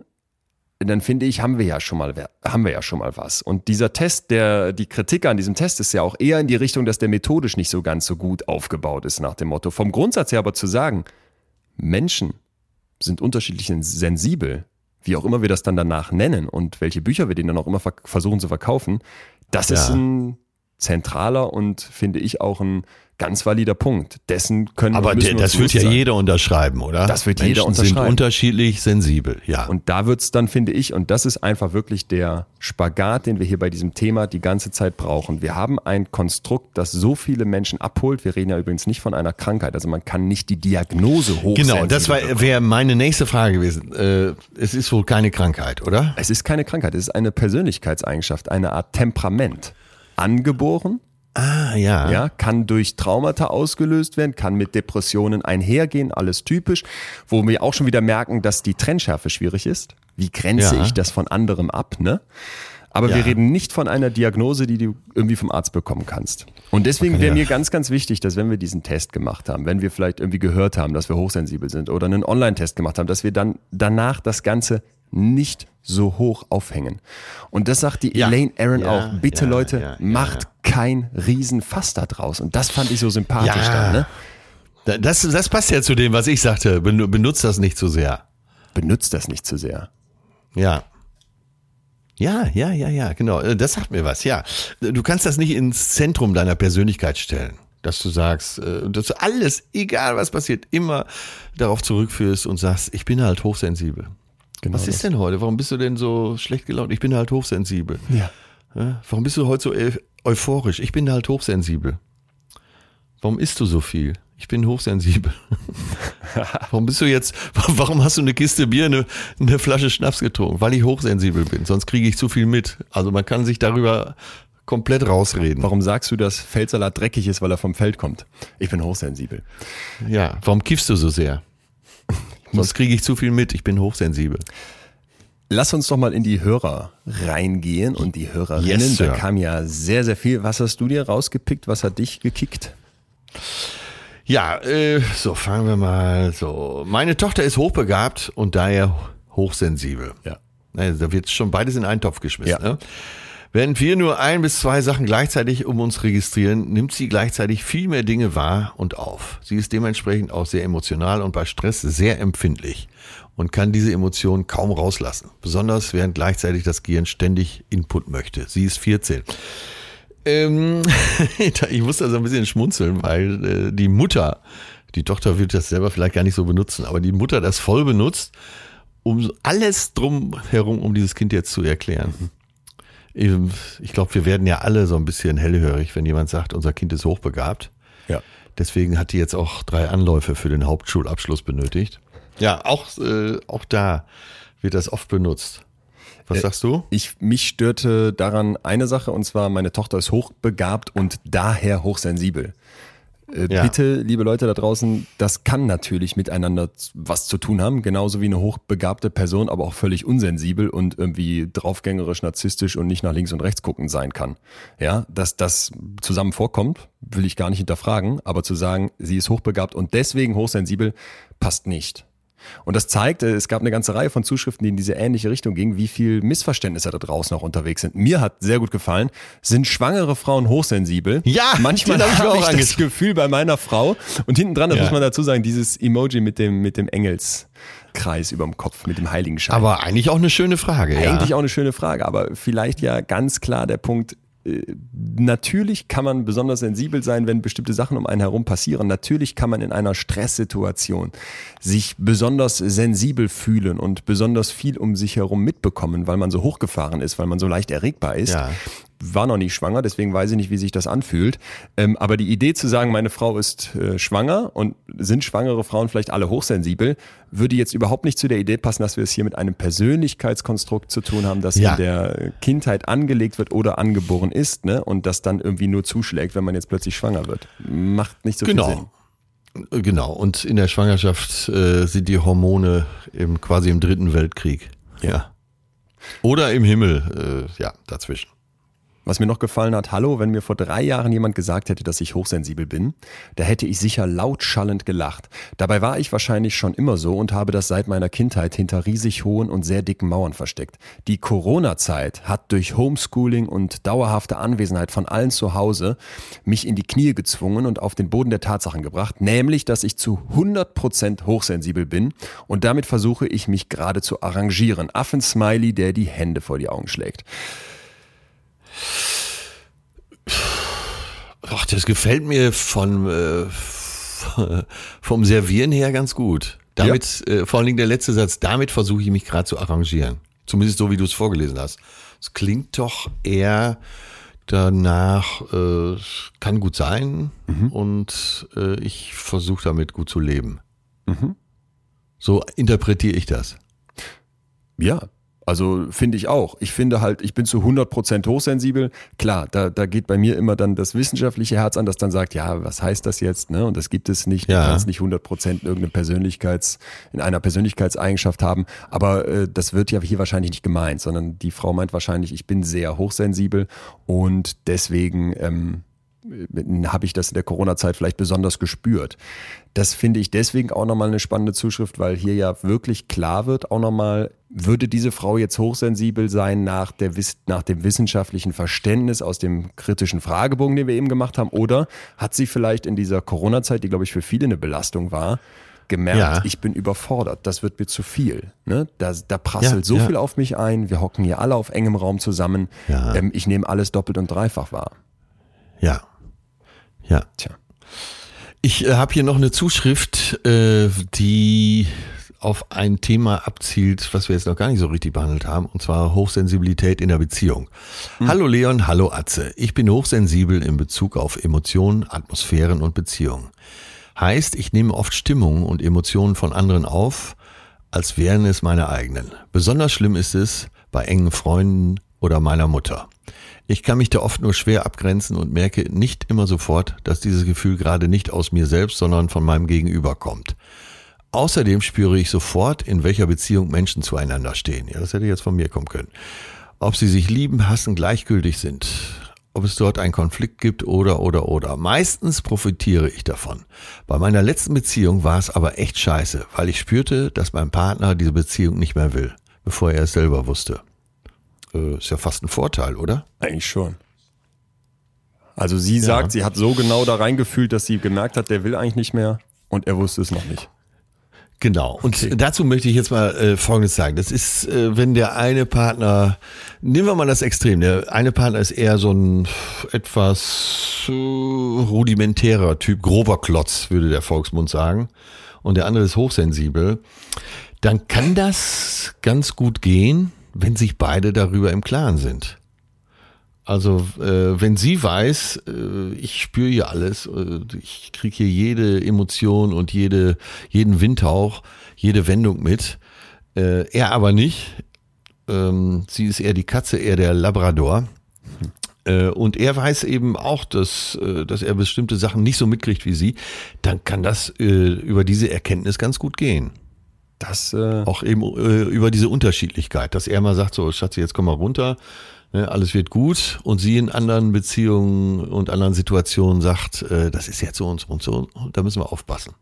Das finde ich, finde ich sehr treffend, vor allem auch, weil das ganz gut zu der Nachricht davor passt mit dieser Corona-Zeit, dass du versuchst zu verstehen, wie du bist. Ja, Oder? Genau, deswegen hatte ich die jetzt auch äh, Ja. ergänzend noch dazu genommen. Das ist, äh, ich glaube, das wird viele interessieren, die jetzt zuhören, weil in der Partnerschaft es eben oft Missverständnisse deshalb gibt, weil der eine sensibler ist. Und dann Und- in alles, was reinfühlt oder interpretiert. Okay. Und der andere denkt, mein Gott, ist die, oder der kann ja auch umgekehrt sein. Sie ist etwas handfester und er ist hochsensibel. Ja. Und sie denkt, ach Gott, was hat er denn jetzt schon wieder? Es ist doch auch mal gut. Jetzt, jetzt komm mal mit und äh, wir gehen da jetzt hin zu diesem Fest. Äh, wir unternehmen jetzt das und das, äh, ohne dass du lange darüber nachdenken musst. Und wenn du aber weißt, der andere erlebt das ganz anders, dann hast du vielleicht eher Verständnis dafür, wenn er sagt, ich kann das jetzt nicht. Das äh, finde ich sehr gut. Das finde ich, Ja. das finde ich sehr, sehr gut. Und ich möchte auch eine Sache sofort hier mal ganz, ganz in den Vordergrund stellen. Man kann ja die Messung dieses Konstrukts wissenschaftlich hinterfragen. Man kann sagen, der Fragebogen ist nicht so toll. Man kann Ja. außerdem sagen, ey, es gibt zu viel Überlappung, zum Beispiel mit anderen psychischen Problemen. Man kann dann auch noch sagen, hey, wenn wir jetzt mit so einer Generaldiagnose, die nicht mal eine offizielle Diagnose ist, hier rumlaufen, das wird so ein Hype, dann könnte es passieren, dass Menschen ernsthaftere Probleme, die dahinter in Wirklichkeit stecken, zum Beispiel ein Trauma oder zum Beispiel eine Depression, übersehen oder verharmlosen und dann nicht angehen, weil ich bin ja hochsensibel, genau wie du eben beschrieben hast, ne? Und plötzlich Ja, wird das so ja. auf die leichte Schulter genommen. Und jetzt kommt mein großes Aber. Ja. Die Idee zu sagen, ich setze mich mit meiner Persönlichkeit auseinander und versuche mal genauer zu prüfen, wie bin ich denn? Was springt mich an? Was überfordert mich? Ne? Worauf reagiere ich besonders und wo bin ich vielleicht auch eher abgestumpft? Das halte ich für etwas, was sehr wertvoll ist. Und es ist mir ehrlich gesagt egal, ob du das Ganze dann hochsensibel nennst oder du könntest ja auch Ja. ein anderes Label für irgendeine andere Art von Persönlichkeit. Lass das hoch doch mal weg. Dann, Ja, äh, gut. dann wird's ganz sympathisch. Gut, dann wird's ganz sympathisch. Ja. Und ich glaube, das ist vielleicht auch ein bisschen dann das, wo der Hype herkommt. Die Elaine Aaron hat mir nämlich dann erzählt, dass aus ihrer Sicht das Problem ist, dass sensibel zwei Bedeutungen hat. Einmal so eine positive Seite, ich fühle mich ein, ich nehme dich genauer wahr. Es wird auch oft gesagt, dass die Sensiblen, die Hochsensiblen, ich benutze es nochmal, Ja. besonders gute Kreative sind, dass das besonders gute Berater und Coaches sind, dass die besonders äh, gut einfühlen. Ne? Die machen dann Filme, die arbeiten irgendwie in, die, in, diesem, in diesem künstlerischen Genre und funktionieren da großartig. Weil die so genau hinhören, weil die so genau reinfühlen, weil die so genau verstehen, was, was Phase ist. Ja. Und Ja. andersrum könnte man aber sagen, dass Sensibilität natürlich auch eine negative Wahrnehmung hat, nämlich, ja, du bist halt ein, bist halt ein Weichei, du heulst immer, ne? Und die Elaine meinte vor allem, dass das bei Jungs ein Problem ist, weil oft die Väter denen das austreiben wollen. So, und jetzt war mein Eindruck, als sie mir das erzählte, stimmt das denn wirklich noch? Hat denn diese negative, sensible Seite in unserer Gesellschaft wirklich, ist die wirklich noch so negativ wahrgenommen oder kippt das nicht gerade massiv, dass wir sagen, nein, einfühlsamer sein, ne, mit den Gefühlen sich beschäftigen, auch als Mann. Das merkt man doch bei unserem Podcast. Das ist doch eigentlich mittlerweile wirklich ein wichtiges und großes Thema geworden. Hat hier kein, Ja, habe ich mir habe ich mir auch dazu aufgeschrieben. Äh, ich glaube, in dieser ganzen Wandlung jetzt, natürlich auch mit äh, so Aktionen und Hashtags wie MeToo und die Sexismusdebatte, äh, darüber ändern sich auch die Vorurteile. Ich glaube, es war schon immer so, dass eben äh, Männer ganz genauso sensibel sein können. Aber äh, so in der in dem Mainstream, der so in den letzten Jahrzehnten vorherrscht, äh, wann ist man ein Mann und man muss ein Mann sein, ein Mann darf nicht weinen und so, Ja. das so ein bisschen untergegangen ist. Denkst du nicht auch so? Doch, total. Total. Also äh, einerseits glaube ich, war das ganz lange Zeit so, dass genau das herrschte, was die Elaine, die mit 75 natürlich auf ein langes Leben schon mal jetzt zurückblickt, ähm, beschreibt. Ne? Mann sein, keinen Schmerz zeigen, äh, Sensibelchen ist albern, wir wollen ja alle die starke Brust haben und mittlerweile sehe ich aber an ganz vielen Stellen, dass das andersrum kippt. Es die Mädels, die viel besseren Schulabschlüsse machen, die vielleicht äh, klassischerweise als sensibler wahrgenommen werden, was übrigens nicht stimmt. Also diese Tests verteilen sich über Männer und Frauen gleich. Männer und Frauen kriegen gleich oft diese, diesen Hochsensibilitätswert, überschreiten den. Und daraus glaube ich so ein bisschen, dass der Hype entstanden sein könnte. Nämlich zu sagen, ja, ich, ich sehe diese ganzen positiven Seiten an dem Sensiblen und deswegen Ja. will ich das gerne sein. Und das war Ja, für mich ja. auch das, wo ich am Anfang gesagt habe, verrät uns dieses Thema nicht wirklich was Grundlegendes über unsere Gesellschaft. Haben wir nicht alle das Bedürfnis zu verstehen, wer wir sind? Haben wir nicht alle das Bedürfnis, zu bestimmten Gruppen zugehören? Haben wir nicht alle das Bedürfnis, dass uns bestimmte Dinge einfach erklärt werden? Und in dem Moment, wo ich gesagt bekomme, pass mal auf, du gehörst zur Gruppe der Hochsensiblen und das ist überhaupt nichts Schlimmes. Wir haben bestimmte Schwierigkeiten, indem wir überreizt sind, indem wir schnell weinen, indem wir Ruhe brauchen und so weiter. Aber wir haben auch unglaublich viele Vorteile und Stärken. Schaffe ich es dann nicht, ein tierisch starkes Zugehörigkeitsgefühl zu schaffen? Und ich mache jetzt mal den, den Quervergleich. Ja, Gebe ja. ich dir nicht, wenn ich dann noch einen Weltbestseller dazu schreibe, in dem du dich wiederfindest. Eine Hörerin hat uns ja geschrieben, ich habe das Buch von Elaine Aaron gelesen und mir kamen die Tränen, weil ich merkte, das bin ich. Und das hat mir Elaine selber auch so beschrieben, dass sie Leute hat, die ihr schreiben, ey, ich habe mich da so ge- 100% drin wiedergefunden, als würdest du mich kennen. So schaffe ich es damit nicht eine Art Religionsersatz zu bieten? Das ist interessant. Das ist eine 100 Pro. Oder? 100 Pro. Das ist äh, äh, also mindestens eine Philosophie für mein Leben, äh, aber wahrscheinlich tatsächlich ein Religionsersatz. Worauf ich alles, äh, an dem ich alles festmachen kann. Ist ja auch beruhigend, wenn ich eine Erklärung für alles habe. Und ich meine das gar nicht negativ. Ich meine, wenn wir uns fragen, wo kommen Religionen her? Warum haben, warum haben die Menschen Religionen erschaffen? Dann wird Ja. doch klar, dass wir darin, das haben wir hier ausführlich in der Folge mit dem Glauben besprochen, dass wir darin Ja. Halt finden, dass wir darin Zugehörigkeit finden, dass wir darin Trost, Antworten finden ne, auf Themen, die wir nicht beantworten können. So, und wenn ich jetzt zu dir komme und sage, pass mal auf, dass du Schwierigkeiten im Leben hattest, dass du mal aneckst, dass du in der Beziehung mit deinem, mit deinem Stiesel, mit deinem äh, groben Klotz da, da nicht immer zurechtkommst und der dich nicht versteht, das kann ich dir alles erklären, indem ich dir sage, Ja. du bist hochsensibel und das erkläre ich dir jetzt auf 300 Seiten für 19,90 Dollar. Die zahle ich Ja, doch genau. Und schon, beruhig, schon beruhigst du dich wieder. Ja. Oder äh, genau, genau, wie eine Religion. Ja, interessant. Ah, toll. Das gefällt mir gut. Wie eine Ersatzreligion. Wir haben ja, äh, du hast ja gesagt, es ist keine Krankheit, es ist eher äh, ist eine Persönlichkeitseigenschaft. eine Fähigkeit, eine Fähigkeit, ein Talent. Ja. Nein, auch das nicht. Vorsicht, ähm, die Elaine Aaron sagt, Ja, bitte, eine, du eben. sagt bitte eine Ja. Sache ganz, ganz wichtig.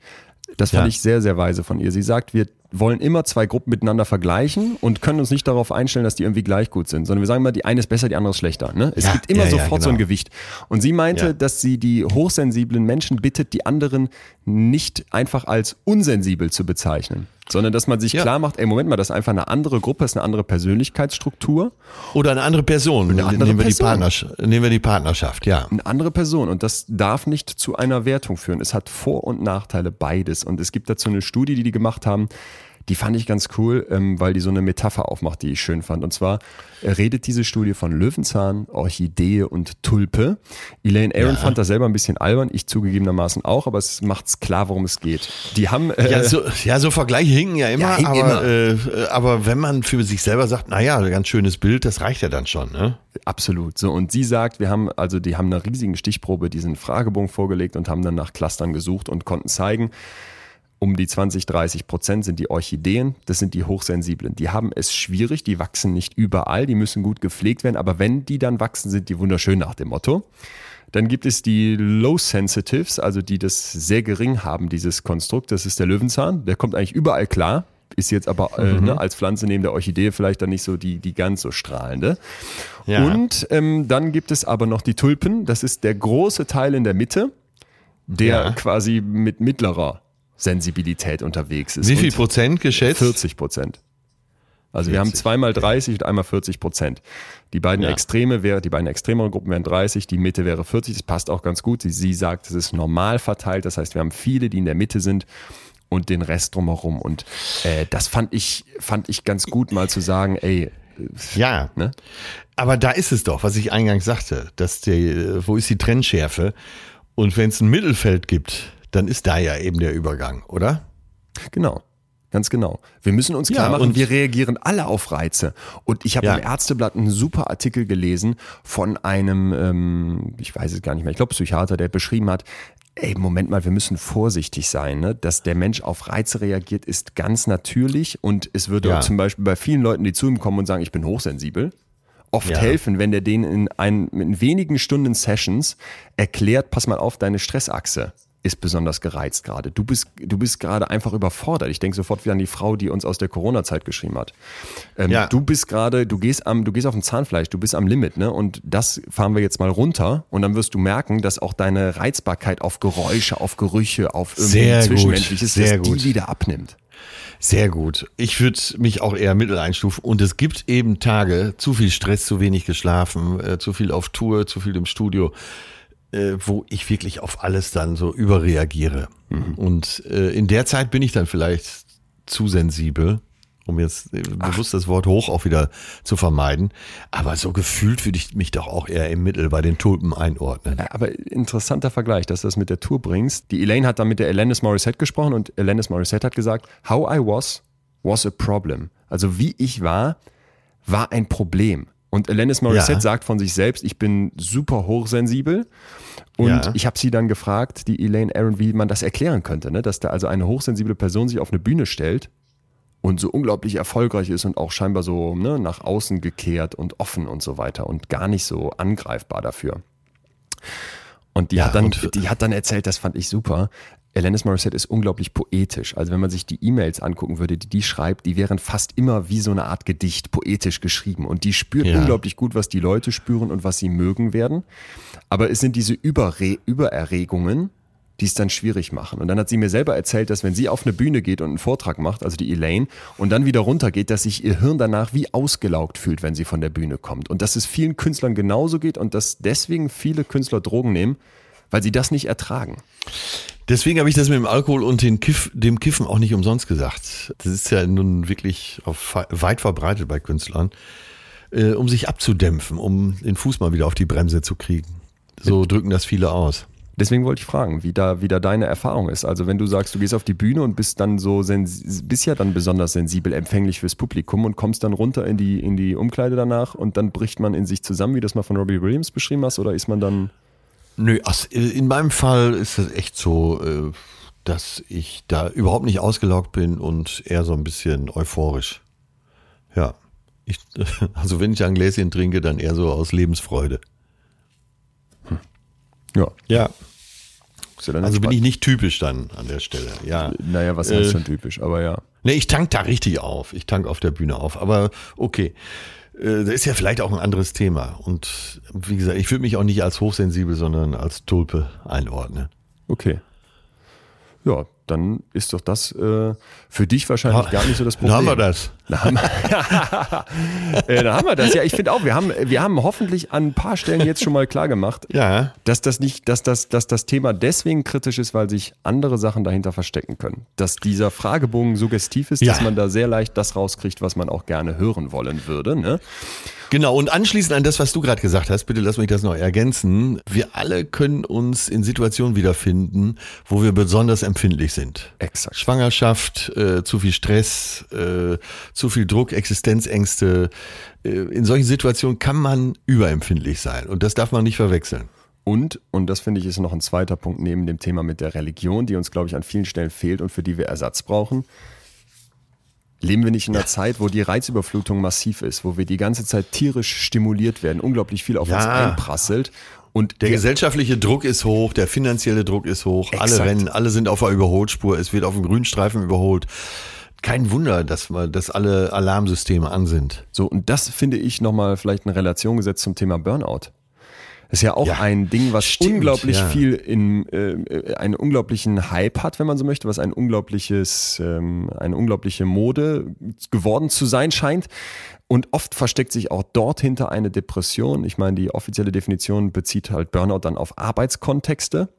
Aber es ist ja, haben wir hier schon mal besprochen, viel schöner zu sagen, ich habe Burnout als Depression, weil dann hat man das Gefühl, ich habe ja hier gebrannt, gemacht und getan und wenn ich dann kaputt bin, ist das ja gerechtfertigt. Und ich habe manchmal Ja. den Eindruck, dass dieses Hochsensible, ich bin hochsensibel, deswegen brauche ich ne, mal weniger Reize, Abstand, ich brauche weniger, äh, was auf mich einprasselt, dass das einen ähnlichen, einen ähnlichen Druck in uns beschreibt. Wir haben so viel, dass wir uns nach einem Schonraum sehnen, indem wir mal runterfahren können, ohne dass man uns gleich krank nennt.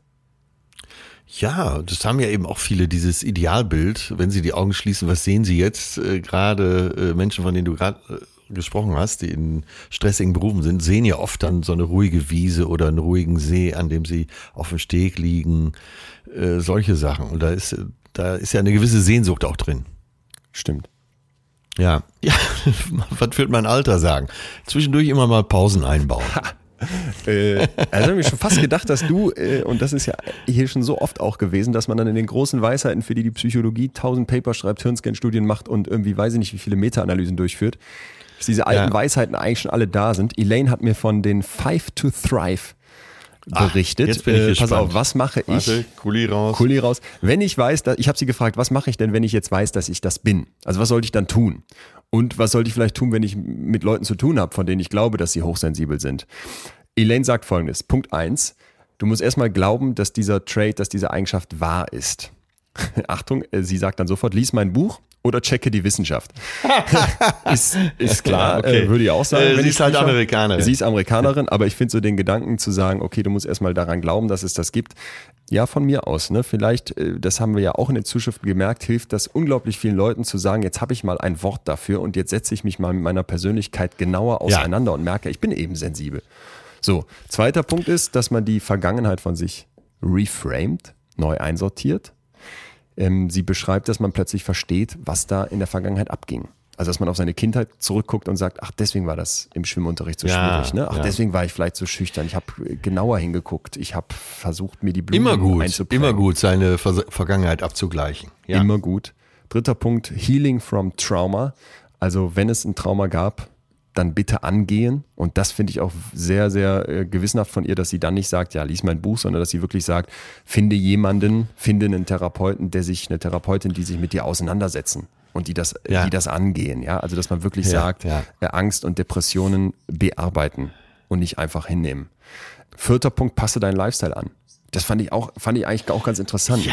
Äh, Oh ja, mhm. äh, manche sind weniger und manche sind mehr hochsensibel. Und man darf jetzt aber nicht so tun, als würde man zum jeweils anderen Teil gehören. Also du gehörst nicht zu den anderen 80 Prozent, wenn du diesen Hochsensibilitätstest da mit vielen Punkten ausgefüllt hast. Und du Ja. brauchst dann, das ist jetzt genau das, was dein Alter sagt, Downtime, also runterkommen. Ruhe Ja. zwischendurch, Pausen einbauen. Äh, Sie hat gesagt, ist kein Scherz, vielleicht mal den Boden wischen.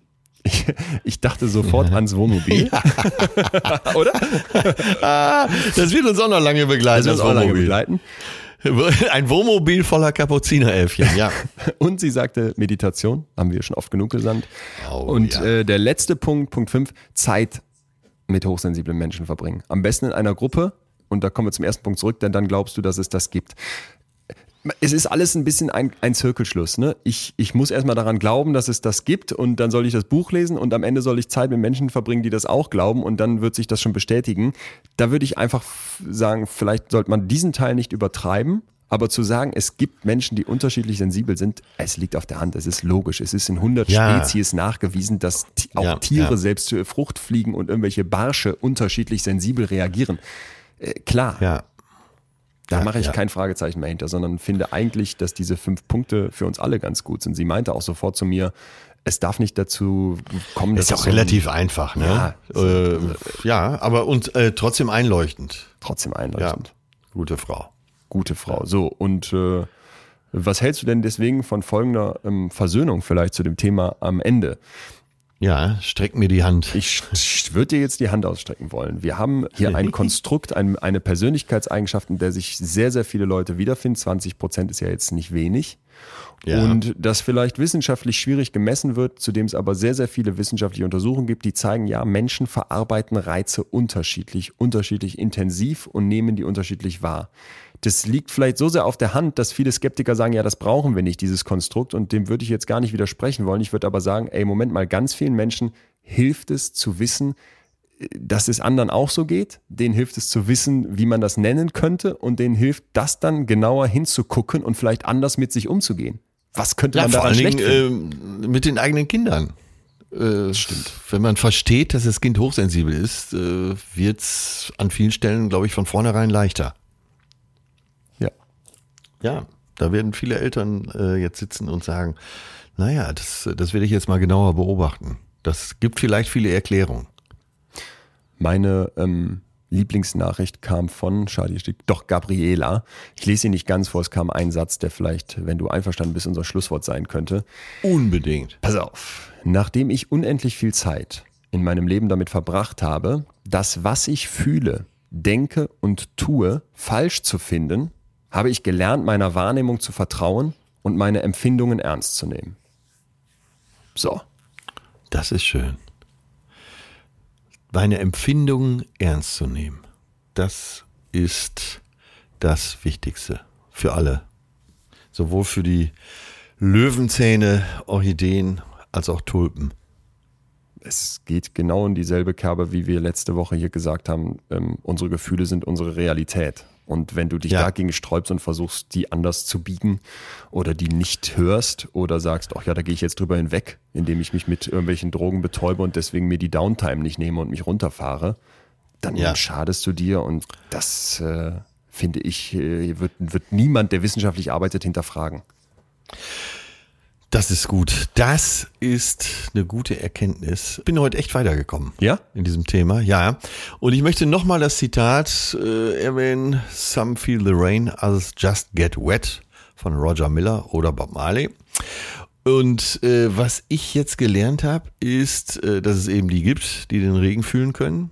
Aber dass wir die, die einfach nur nass werden, äh, auch genauso akzeptieren müssen. Und Beziehungen, wo der eine den Regen fühlt, der andere nur nass wird, äh, können gut funktionieren, wenn der eine das vom anderen weiß. Das glaube ich, das finde ich auch echt gut. Ich würde auch sagen, wenn man mal diesen Online, wenn man mal diese Online-Tests machen möchte, wir packen die für euch in die Podcast-Description und haben ja heute hoffentlich auch klargestellt, dass wir die zum Teil sehr kritisch finden. Helfen sie einem aber vielleicht doch, um da Klarheit reinzubringen und wenn das dann nur in eine gewisse Richtung geht. Also wenn ich nur eine Tendenz daraus ziehe und sage, hör mal Schatz, guck mal hier, wir machen mal zusammen den Test und dann kommt raus, äh, sie ist der harte Klotz und er ist der total sensible, dann ist das doch Ja. wertvoll, wenn man mal drüber gesprochen hat.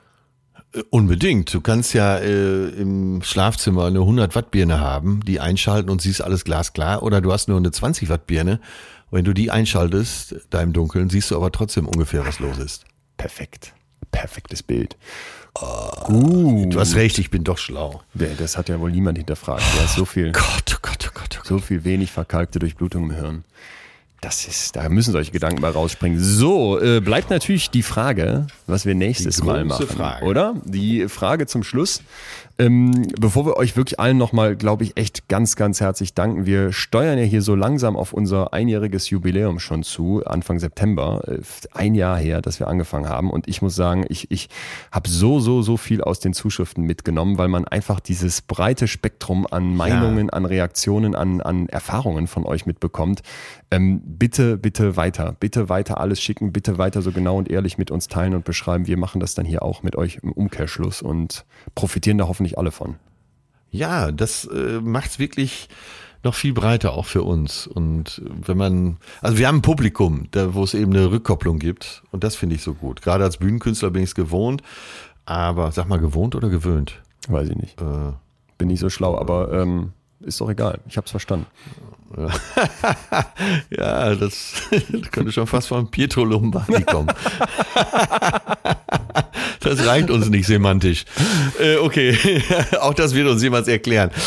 Ähm, naja, auf jeden Fall ähm, war das ein schönes Thema und das wird auch tragen. Ich glaube, das wird auch unsere Gemeinde tragen und auch da gerne nochmal weitere Rückkopplung, auch über Instagram, vielleicht mal so einen, so einen schnellen Satz. Wir haben ja gelernt heute mal wieder, dass Verdichten von Texten auch gut ist. Und wir machen weiter. Äh, das haben wir uns vorgenommen. Darf ich dir das mal eben ins Gewissen rufen? Ja, bitte. Äh, mit dem Thema Gelassenheit. Äh, genau. Passt eigentlich super zu dem, was wir heute besprochen haben, was mein Vater sagte. Anspannen ist wichtig, aber er sagte, Entspannen ist auch wichtig, weil wer nicht, wer nur anspannt, kippt irgendwann um.